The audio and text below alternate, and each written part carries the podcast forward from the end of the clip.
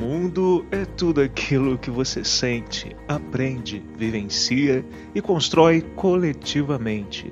Falando de ciência e cultura, um canal de divulgação científica comigo, Delton Mendes.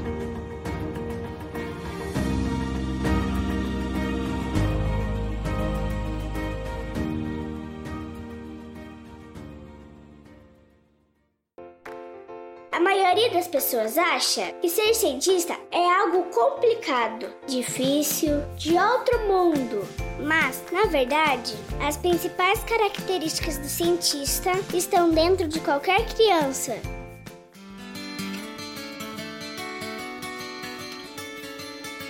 Sejam muito bem-vindos, amigos, amigas, para mais um programa do podcast falando de ciência e cultura. Eu sou Delton Mendes, a voz de besouro que conversa com vocês todas as sextas-feiras.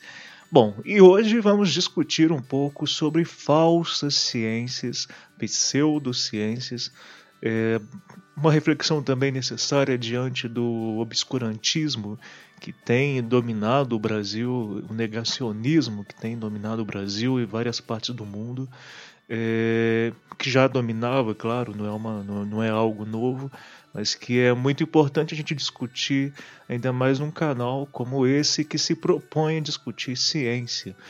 É, e também é relevante a gente tentar entender como que falsas ciências elas e o negacionismo como que isso impacta, né? Como que elas, como que falsas ciências impactam diretamente nas nossas vidas e na vida de todas as pessoas, né? Em geral, de alguma maneira.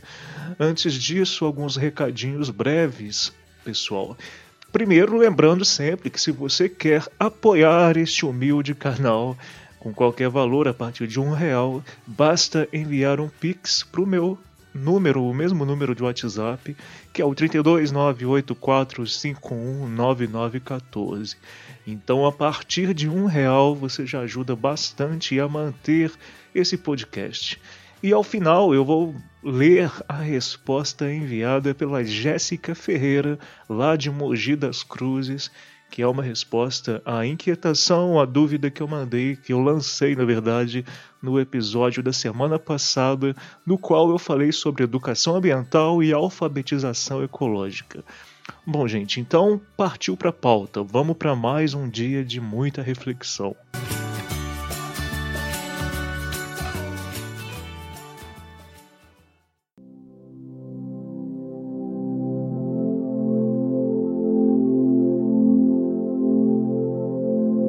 Já falei em alguns programas sobre o que é ciência, ainda que de forma breve, né? Bom, eu acho que até mesmo para pessoas que estão dentro das universidades, muitas vezes não fica claro o que, que é o método científico. Eu percebo muitas vezes que até gente que é graduada e às vezes está até no mestrado não sabe é, explicar o que, que é ciência o que, que é o método científico. E isso, para mim, é algo bem grave e que contribui bastante para essa onda negacionismo, negacionista né, que existe aí pelo planeta e dominou o Brasil, tem dominado o Brasil há muito tempo. É importante que as universidades se, se importem mais em tentar deixar claro para os alunos, deixar claro para a comunidade acadêmica e também para a comunidade em geral, para a sociedade, o que, que é ciência. E nós temos visto o resultado e a importância disso justamente agora com essa crise sanitária que a Covid trouxe, que é a própria pandemia em si, não é verdade?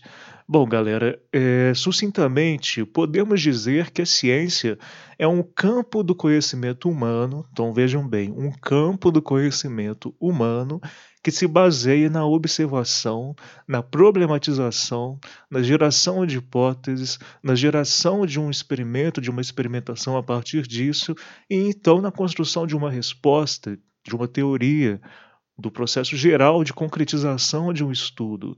Mas notem que quando eu falo de teoria na ciência, não significa a teoria que nós temos no senso comum, né, na, na sociedade em geral, a compreensão do que é teoria na sociedade em geral. Que está muito voltada para aquela questão da especulação do que vai acontecer, essa dissociação entre prática e teoria, e não é bem assim que acontece na ciência. Isso já é um ponto importante da gente destacar.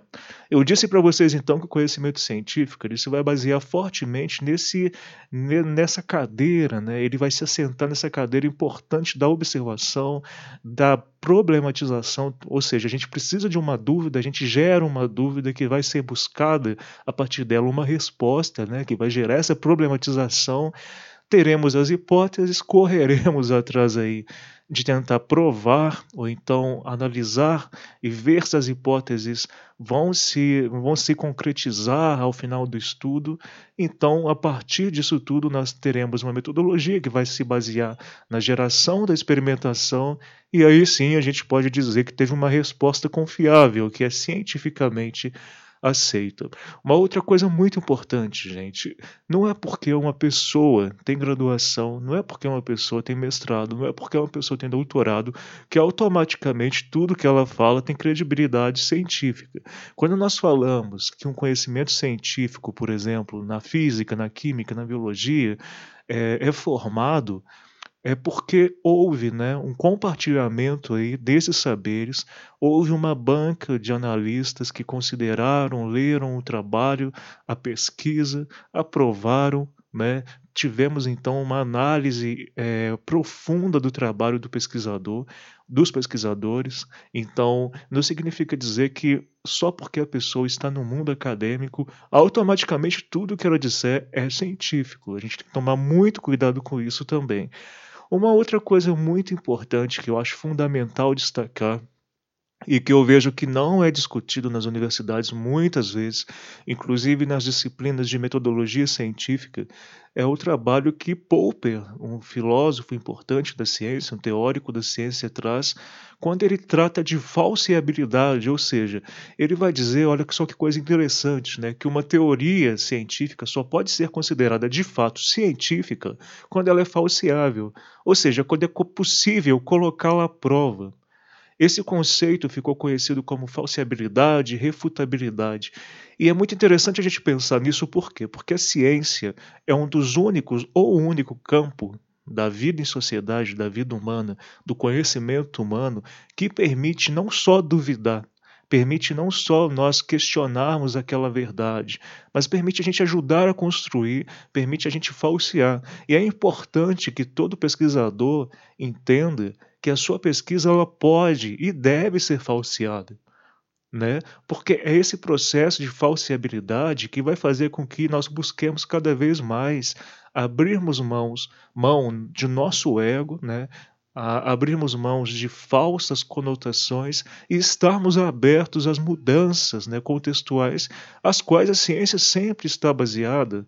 Não é verdade? A ciência sempre teve esse, essa característica de ir se fortalecendo, se moldando né, também aos modelos de sociedade que nós tivemos ao longo, sobretudo, desses últimos 500 anos.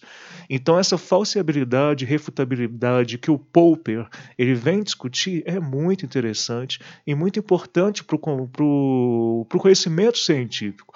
Aqui vocês já começam a entender que todo o campo de conhecimento humano, na minha opinião, que não permite duvidar, que não permite a gente questionar, para mim já é preocupante. A ciência permite isso. Não à toa a gente teve vários pressupostos científicos em diversas áreas aí nos últimos séculos que foram reformulados a partir de novas descobertas, a partir da formulação de novas hipóteses, então e comprovação e testes, experimentações, ou seja, Voltando um pouco no Popper, ele vai dizer, inclusive, que a atividade científica é muito importante na sua composição de duas fases fundamentais que é justamente a primeira, a, a, a, dúvida que vai gerar as hipóteses, que vai formular hipóteses, o que vai permitir a criatividade, a ousadia, conjecturas. Né? Nenhuma das grandes descobertas aí, invenções da história teriam sido de, é, teriam despontado se não fosse a partir dessa formulação de hipóteses que permite a criatividade. Ou seja, a gente incentivar a dúvida, as pessoas a duvidarem, questionarem e buscarem respostas confiáveis é um, prazo, é um passo importantíssimo que está dentro do conhecimento científico. E o mais importante que o Popper vai dizer também é sobre o teste das hipóteses. Ou seja, a gente precisa ter um rigor nesse teste e buscar sempre que possível refutar os, os resultados para que a gente possa estar sempre no exercício até mesmo de humildade e de comprovação do que nós estamos querendo buscar. Então lembre-se, por exemplo, da questão das vacinas hoje em dia. Se nós não tivéssemos a falsibilidade, o questionamento sobre se uma vacina dá certo ou não, e gerar os experimentos para comprovar que elas dão certo, não, não, não, não teríamos ciência, não, não seria ciência. Então, olha só a importância disso.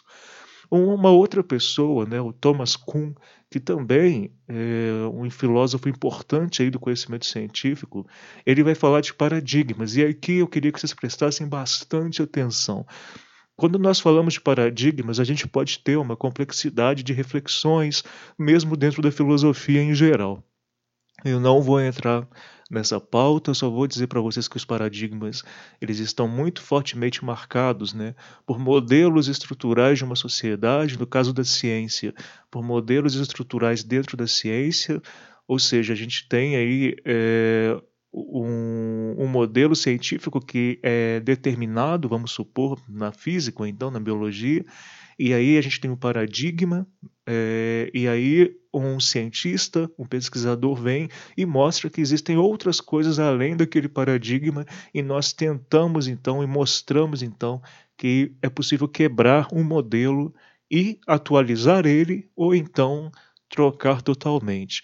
A própria teoria da relatividade do Einstein é, foi uma quebra de paradigmas, na é verdade, e a gente tem vários outros exemplos aí é, ao longo da história da ciência, que também é a história da humanidade.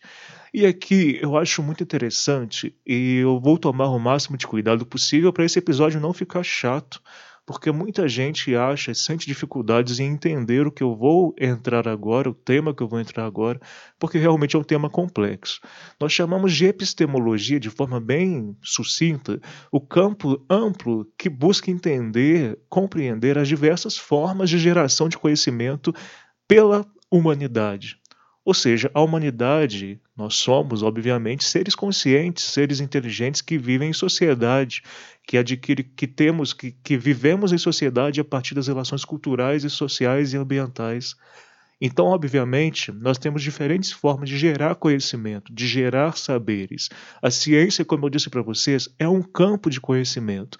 Mas na epistemologia nós discutimos muito fortemente, além da ciência, também a filosofia, a religião ou crenças, sistemas de crenças e o senso comum.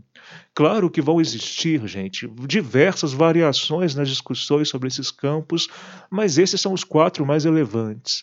E qual a diferença entre esses quatro campos, né? Ciência, filosofia, religião e senso comum? Isso é muito importante a gente entender.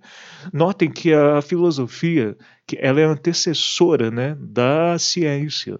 É, se não fosse a filosofia, certamente a gente não teria o, o pontapé ali para o conhecimento científico. A filosofia não tem a obrigação, entre aspas, de testar, de experimentar e chegar em respostas a partir de métodos científicos. A religião, por sua vez, não se baseia em procedimentos comprováveis ou testáveis. Né? As religiões são muito fortemente calcadas em dogmas, que são verdades inquestionáveis. Aqui você já nota uma diferença enorme entre religião e ciência, né? A ciência, embora tenha pressupostos muito fortes que não mudam realmente, como por exemplo várias coisas aí em diversos campos, mas a ciência permite a dúvida, a ciência permite o questionamento. Já a religião, a maioria delas, tem diversos e diversos dogmas que não se pode questionar. Inclusive, quando se questiona, é considerado heresia, é considerado pecado. Então, note que já existe uma grande diferença epistemológica entre a religião e a ciência. Né? Mas lembrando que hoje nós temos alguns líderes religiosos que estão muito mais abertos ao conhecimento científico, estão muito mais abertos ao diálogo. E temos também, né, então, de, além da religião e dos sistemas de crença, vamos ter também uh, o senso comum. Então, o senso comum tem a ver com os conhecimentos que são gerados nas relações sociais e acabam se tornando culturais. Muitas vezes, né, sendo, se tornando moral numa sociedade, numa comunidade. E a ciência, só mais uma vez frisando, como eu já disse, é baseada na observação, na experimentação, na geração de métodos que possam responder às dúvidas, às inquietações. Então notem como que é diferente, né? A, a gente tem diferentes modos de, de organização dessas epistemes, desses campos de conhecimento. É muito importante a gente entender isso para entender falsas ciências, que é a grande discussão que eu estou lançando aqui hoje. Então, notem, eu vou dar um exemplo aqui agora de uma mesma pergunta que tem diferentes abordagens nesses quatro campos de conhecimento. Vamos pensar, por exemplo, na grande pergunta, né, numa das perguntas que a humanidade mais se fez é, até hoje. Por exemplo, a, qual a origem de tudo? Qual a origem do universo? Qual a origem da vida? Ou então focando só na, numa dúvida que tem sido um, um grande debate há muito tempo: Deus existe? Para a ciência, não é possível fazer nenhum experimento, processo observativo e método que possa comprovar a existência de alguém que tenha criado o universo conscientemente. Então, se não, tem, se não é possível a ciência fazer isso, a ciência não pode afirmar que Deus existe. Porque não, a ciência se baseia na, na observação, na experimentação, como eu disse para vocês. Por outro lado, a filosofia ela pode refletir livremente sobre o comportamento humano, sobre como a humanidade é, gera as divindades, entende as divindades, os mitos, e como isso reflete sobre a própria sociedade, as diversas sociedades, sem a obrigatoriedade de fazer testes, experimentos, com o objetivo de provar a existência de Deus. Né? A filosofia não, não, não vem com esse, não tem esse objetivo. Agora, vejam bem, por sua vez, a religião, as crenças, elas vão dar respostas a essa pergunta. Então, vejam bem, elas estão respondendo, elas estão afirmando, sem a obrigatoriedade de comprovar essa afirmação. Sem a obrigatoriedade de comprovar a existência dessa entidade que acreditam ser criadora do mundo, do universo e etc.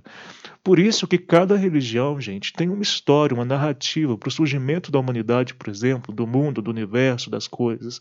Metáforas, analogias, figuras de linguagem são muito comuns nas religiões, nas crenças, e elas não estão preocupadas em comprovar as suas histórias narrativas. Então, olha a diferença marcante, né? mais uma vez, entre religião, filosofia e ciência.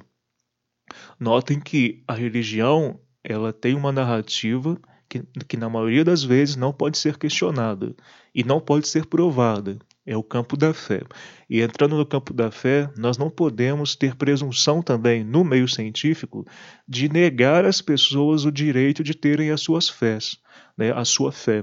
Só que também nós não podemos permitir, nós não podemos é, autorizar, digamos assim, que qualquer pessoa possa interferir na democracia, por exemplo, na, na, na, luta contra as desigualdades sociais a partir do viés religioso, porque cada religião tem uma perspectiva. A ciência, ela serve para todo mundo. A ciência serve para o mundo inteiro. Um método científico descoberto, elaborado e organizado no país, por exemplo, como a, a vacina, o entendimento de como se fazer uma vacina, é um método que vai poder ser aproveitado por toda a humanidade. Já as diferentes religiões, elas são diferentes em suas concepções, precisam se respeitar, precisamos respeitar a diversidade religiosa, mas notem que são diferenças, né? que vão prejudicar, por exemplo, em diversas pautas, muitas vezes, pela justamente dificuldade de muita gente respeitar a diferença. Agora vamos pensar o senso comum, né? em resposta à mesma pergunta: Deus existe? No senso comum, é, o senso comum em si não necessariamente está ligado à religião. Tem a ver, claro, né, a gente tem vários sensos comuns que têm muita relação com pressupostos religiosos, porque a, a religião é um traço cultural muito forte em muitas sociedades.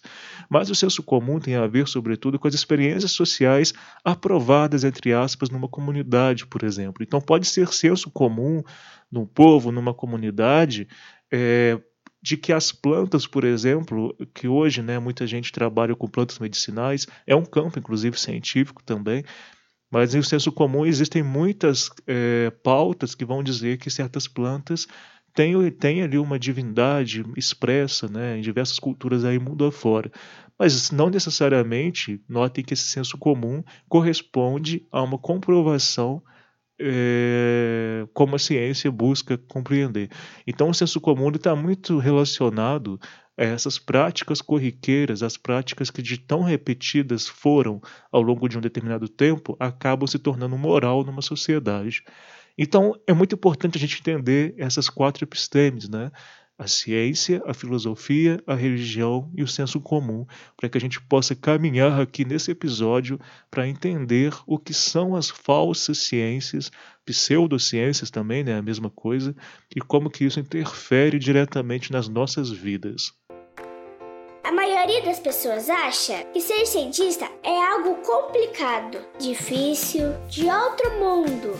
Mas, na verdade, as principais características do cientista estão dentro de qualquer criança.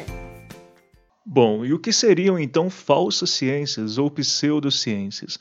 Elas são formas de entender o mundo, a realidade ou coisas de mundo de forma não científica, não baseada em metodologias científicas, mas que se afirmam serem científicas. Então, essa é a maior característica de uma falsa ciência. Ou seja, são campos que não recorrem àquilo que eu mencionei lá no começo do episódio, que marca a ciência: observação, problematização, geração de hipóteses, tentativa de comprovação dessas hipóteses a partir da geração da experimentação de experimentos. Então, a, obtenção de resposta, uma teoria, uma, ou então um processo geral aí de concretização do estudo. A astrologia, por exemplo, que não é astronomia, para mim é uma crença e não uma ciência. Na verdade, ela não é uma ciência, não é só para mim, né? E por que, que ela não é uma ciência? Né? Muitos astrólogos afirmam que a astrologia é ciência, mas vejam que, ela, que não é possível comprovar.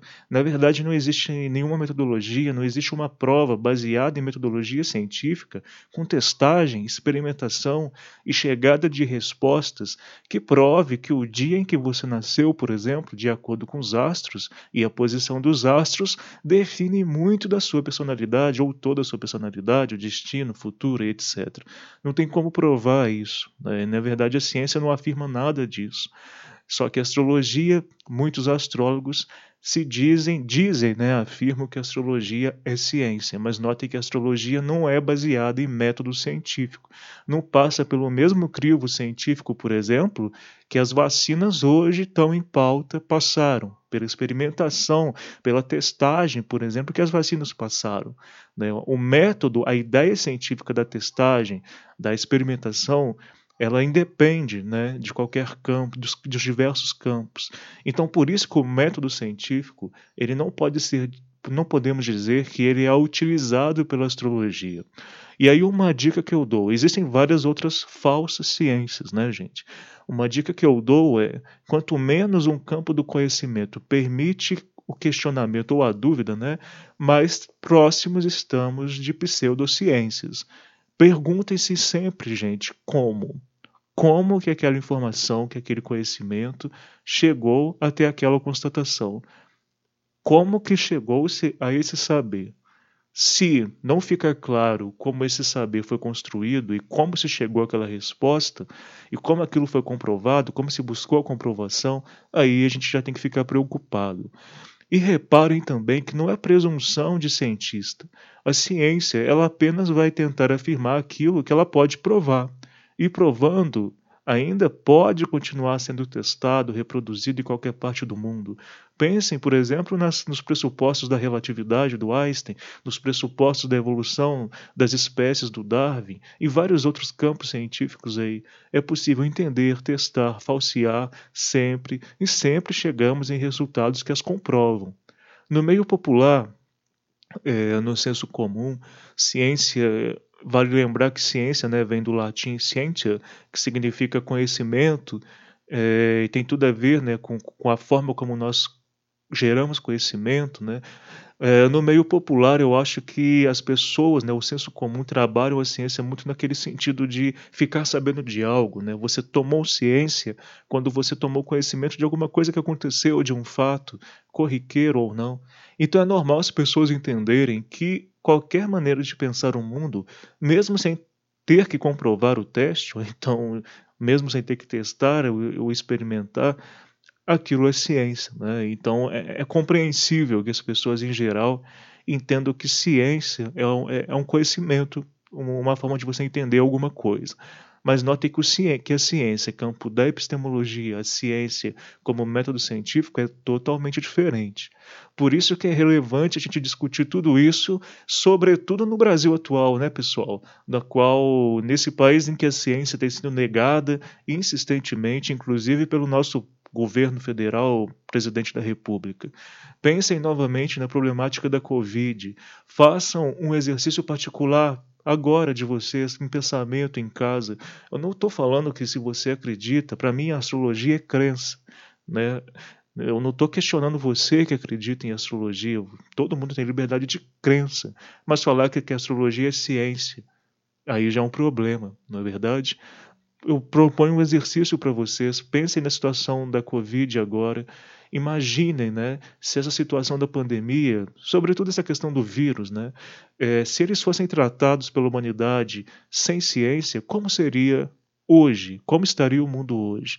Se o mundo fosse baseado apenas fosse baseado apenas em pressupostos religiosos, em crenças, como as religiões, as crenças entenderiam a pandemia?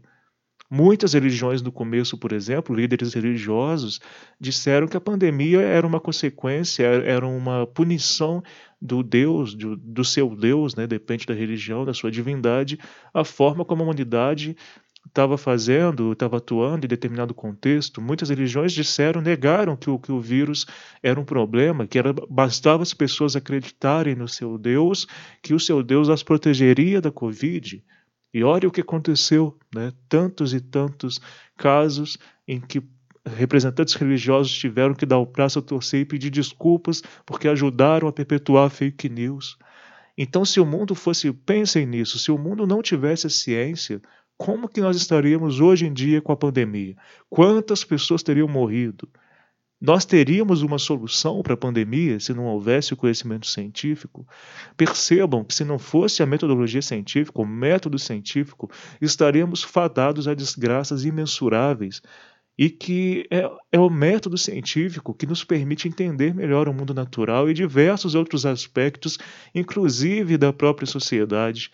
Então, galera, valorizar o conhecimento científico gerado por pesquisas sérias e comprometidas, que passam por bancas de outros cientistas, que são falseáveis, que são testáveis, que são reprodutíveis, é fundamental para a construção de uma sociedade que seja baseada em menos achismo e mais em fatos né? menos fake news, menos charlatões e mais verdade, responsabilidade, rumo à diminuição, inclusive, das desigualdades sociais e iniquidades que temos tanto aí né, no Brasil atualmente. A ciência já errou eu não, eu não diria que a ciência já errou. Eu acho que as pessoas que estão na ciência também já erraram. Existe uma diferença aí, né? O, o método científico é um processo decorrente da evolução da sociedade. E é claro, gente, que assim sendo, obviamente, e também muito recente, ao longo dos séculos ele foi sendo aprimorado. E claro que todos nós que trabalhamos na ciência podemos errar, somos pessoas, somos humanos, como qualquer outro profissional. Mas a ciência permite a falsibilidade, permite a refutabilidade, permite a dúvida, permite o questionamento. E isso, para mim, é o que torna a ciência mais bonita. Ela incentiva a dúvida, incentiva a gente ser crítico, incentiva o senso crítico. Se você está com alguém ou algum lugar, algum ambiente, algum, algum contexto que não te permite duvidar, que não te permite exprimir as suas dúvidas e você perguntar e se questionar, há algo errado. Duvidar, gente, é fundamental para a geração de saberes e perspectivas de futuro da humanidade. Se você tem algum lugar que você é inibido, você é cerceado de duvidar e questionar, se preocupe e saia de lá. Porque se você está no lugar assim, é um discurso de poder muito forte, que também está, muitas vezes, no conhecimento científico. Não tem como a gente negar isso também. Tem muito cientista que tem o nariz em pé. Tem muito cientista que acha que é o dono do mundo, sobretudo cientistas homens.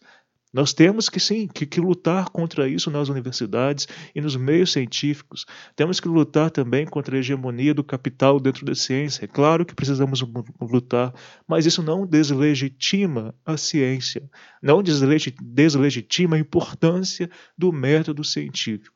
E é isso que eu acho importantíssimo a gente discutir e entender hoje.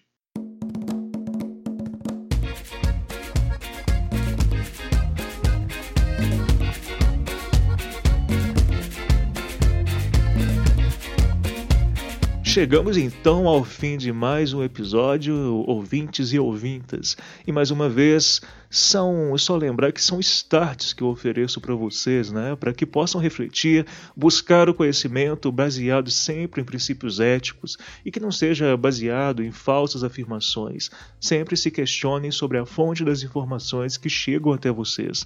Para terminar hoje, galera, é só eu acessar aqui agora o notebook, deixa eu ver. É, Para terminar hoje, eu vou ler a resposta né, que a Jéssica, lá de Mogi das Cruzes, enviou em, em resposta à inquietação do episódio 68 da semana passada, no qual eu falei sobre educação ambiental e alfabetização ecológica. Bom, gente, e nesse ponto também é sempre importante a gente defender a educação científica. Né? A educação científica esse episódio inteiro é uma reflexão de apoio à educação científica, como que ela é importante nós mostrarmos para as pessoas que o conhecimento científico não é só feito por não precisa ser feito apenas, desculpa, o conhecimento científico é gerado apenas por cientistas, né, por quem está na academia, obviamente é, e também outros campos da ciência, mas a, o método científico, o pensamento científico, pode ser incentivado em diversos campos da sociedade, não só por cientistas e para cientistas. Bom, então, acessando aqui a resposta da Jéssica, ela disse que, né, lembrando que o episódio da semana passada foi sobre educação geral, né, educação ambiental e alfabetização ecológica. Jéssica disse: Eu acredito que educar tem muito a ver com estratégias de geração de formas de cativar as pessoas a aprenderem. Ninguém aprende nada se não estiver motivado a aprender. Eu lembro do meu avô que sempre dizia que eu só deveria buscar aprender aquilo que me fizesse sentir interesse, ou que fosse importante para eu sobreviver, viver. Sempre fico pensando nisso e também penso sobre como nós somos forçados a aprender muitas e muitas coisas em muitos anos de escola e muito disso tudo nunca vamos usar de verdade na vida. Será que não podíamos aproveitar melhor todos os anos que ficamos nas escolas para coisas que serão úteis para as realidades das pessoas? Eu fiquei pensando bastante nisso a partir do, desse episódio e de tudo que você falou, Delton, e espero que não tenha dito nada errado. Parabéns pelo programa e pelo canal. Beijos. Bom, Jéssica, eu que agradeço imensamente aí pela sua participação, pelo seu feedback. E, e, é uma reflexão realmente importante que eu acredito que todos nós devamos é, nos fazer, né? Como tornar a educação formal, não a educação não formal, é um processo mais objetivo e mais baseado nas realidades das diversas sociedades que existem aí pelo mundo, né? Eu acho que é muito importante tudo que você disse, não precisa de forma alguma é, se desculpar, falar que ficar em dúvida se o que você disse está errado. Na verdade, o intuito dessa interação é justamente a gente refletir bastante e a partir disso tudo gerar sempre, né, mais conhecimento, mais discussão, mais debate, lembrando que para nós na ciência o debate é sempre importante. Bom, lembrando também, gente, que se você quer interagir comigo, é só mandar mensagem no WhatsApp 32 98451 9914, é, que por lá eu, a gente interage e essa, essa participação, né, inclusive que a Jéssica mandou, é dessa interação que eu tento ao máximo ter com vocês. E aí a resposta mais elaborada às inquietações que eu mando em cada episódio ganha um brinde. Então a Jéssica vai receber um brinde do canal pela qualidade, né, Jéssica, da sua reflexão. Bom, então a reflexão do episódio de hoje, para quem quiser interagir comigo, é: com base no que nós discutimos nesse programa 69, quais falsas ciências você diria que estão mais atuantes na sociedade do agora? Atualmente, quais falsas ciências você consegue identificar na sociedade e se quiser refletir também sobre os problemas que elas provocam, é, também acho bem importante.